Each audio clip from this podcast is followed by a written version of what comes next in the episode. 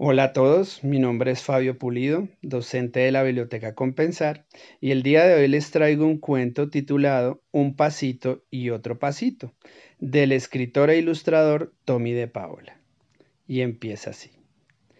Ignacio se llamaba como su mejor amigo, su abuelo Nacho. Cuando Ignacio nació, su abuelo le dijo a todo el mundo, Ignacio no va a aprender a decir abuelo hasta que tenga tres años, así que le voy a enseñar mejor a que me llame Nacho. Y efectivamente, Nacho fue la primera palabra que Ignacio aprendió a decir. Fue Nacho quien enseñó a Ignacio a caminar. Agárrate de mis manos, Ignacio, le decía su abuelo. Un pasito y otro pasito, un pasito y otro pasito. A Nacho y a Ignacio les gustaba mucho jugar con los viejos cubos de madera que se guardaban en un estante en el cuarto de costura. Los cubos tenían las letras en dos lados, números en dos lados, y en los otros dos lados tenían dibujos con animales y otras cosas. Ignacio y Nacho iban poniendo los cubos uno encima del otro, muy poco a poco para construir una torre, altísima. Había 30 cubos. A veces, cuando todavía no habían puesto ni la mitad de los cubos, la torre se caía. Otra veces la torre iba creciendo y creciendo cada vez más alta, hasta que ya casi no quedaban cubos que ponerle. Solamente falta uno, decía Nacho. Y es el cubo del elefante, decía Ignacio. Y, y, con mucho cuidado ponía el cubo del elefante en lo más alto de la torre.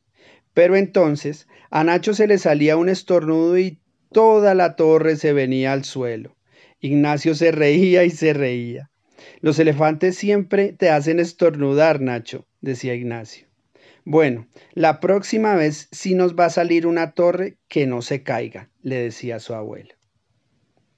Entonces, Nacho sentaba a Ignacio en sus rodillas y le contaba cuentos. Nacho, cuéntame cómo me enseñaste a caminar, le pedía Ignacio.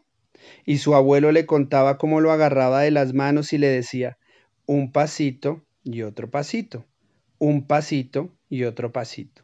Hasta que un día Ignacio se soltó de las manos de su abuelo y caminó solo.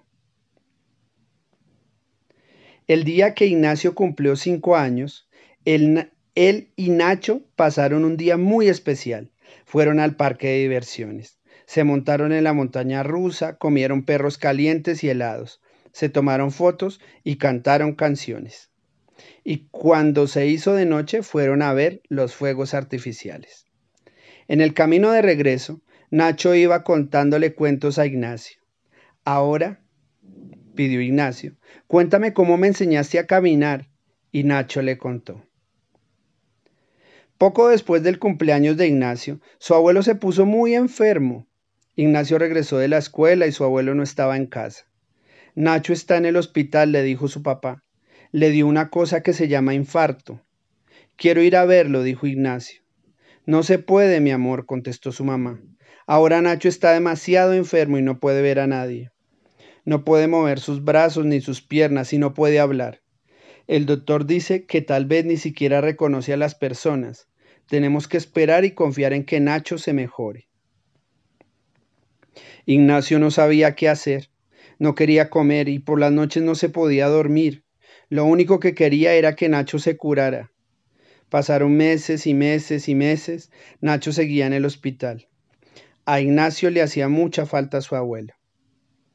Un día, cuando Ignacio regresó de la escuela, su papá le dijo que Nacho volvería a casa. Pero todavía está muy enfermo, le dijo. No puede caminar ni hablar.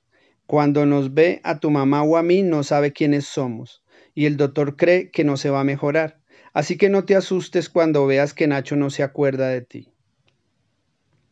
Pero Ignacio sí se asustó. Su abuelo no se acordaba de él. Lo único que hacía es estar solo todo el día y acostado.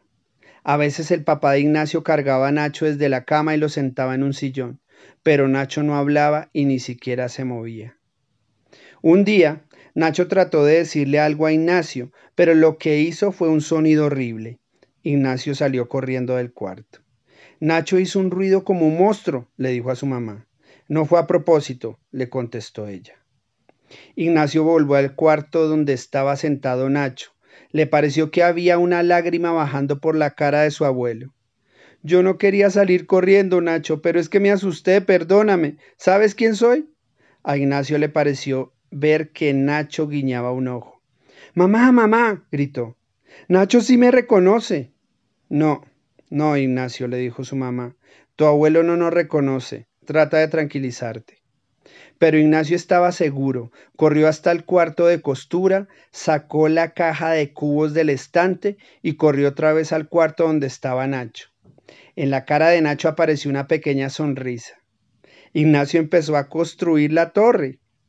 La torre se vino al suelo y Nacho se sonrió y movió un poquito los dedos, para arriba y para abajo. Ignacio se rió y se rió. Ahora sabe que Nacho se iba a curar. Y así fue. Poco a poco comenzó a decir algunas palabras, sonaban extrañas, pero cuando decía Ignacio se entendía clarito, clarito. Después, Nacho pudo mover los dedos y luego las manos. Ignacio lo ayudaba a comer hasta que un día Nacho pudo sostener solo la cuchara, pero todavía no podía caminar. Cuando pasaron las lluvias, el papá de Ignacio sacó una silla al patio y sentó allí a Nacho. Ignacio se sentó a su lado. Ignacio, dijo Nacho, cuento. Y entonces Ignacio le contó un cuento. Al final del verano, Ignacio y Nacho podían ir caminando hasta el parque y Nacho hablaba cada día mejor y mejor. Cuando cumplió seis años, Ignacio sacó la caja de los cubos. Poco a poco construyó la torre, solo faltaba un cubo. Ahora, el cubo del elefante, dijo Nacho. Ignacio lo puso en lo más alto. Y Nacho estornudó. Los elefantes siempre te hacen estornudar, Nacho, dijo Ignacio. Bueno, la próxima vez sí nos va a salir una torre que no se caiga. Ahora cuéntame un cuento. Y Nacho le contó un cuento. Luego Nacho dijo, Ignacio, cuéntame cómo me enseñaste a caminar. Bueno, Nacho, tú te apoyabas en mis hombros y yo te dije, un pasito y otro pasito, un pasito y otro pasito. Y este es el cuento que les traje el día de hoy. Como pueden ver es un cuento fabuloso de amistad, justamente en la celebración del mes del amor y la amistad. Los invitamos a que conozcan más cuentos a través de nuestra página de la Biblioteca Compensar y a que asistan a nuestros programas virtuales. Les habló Fabio Pulido.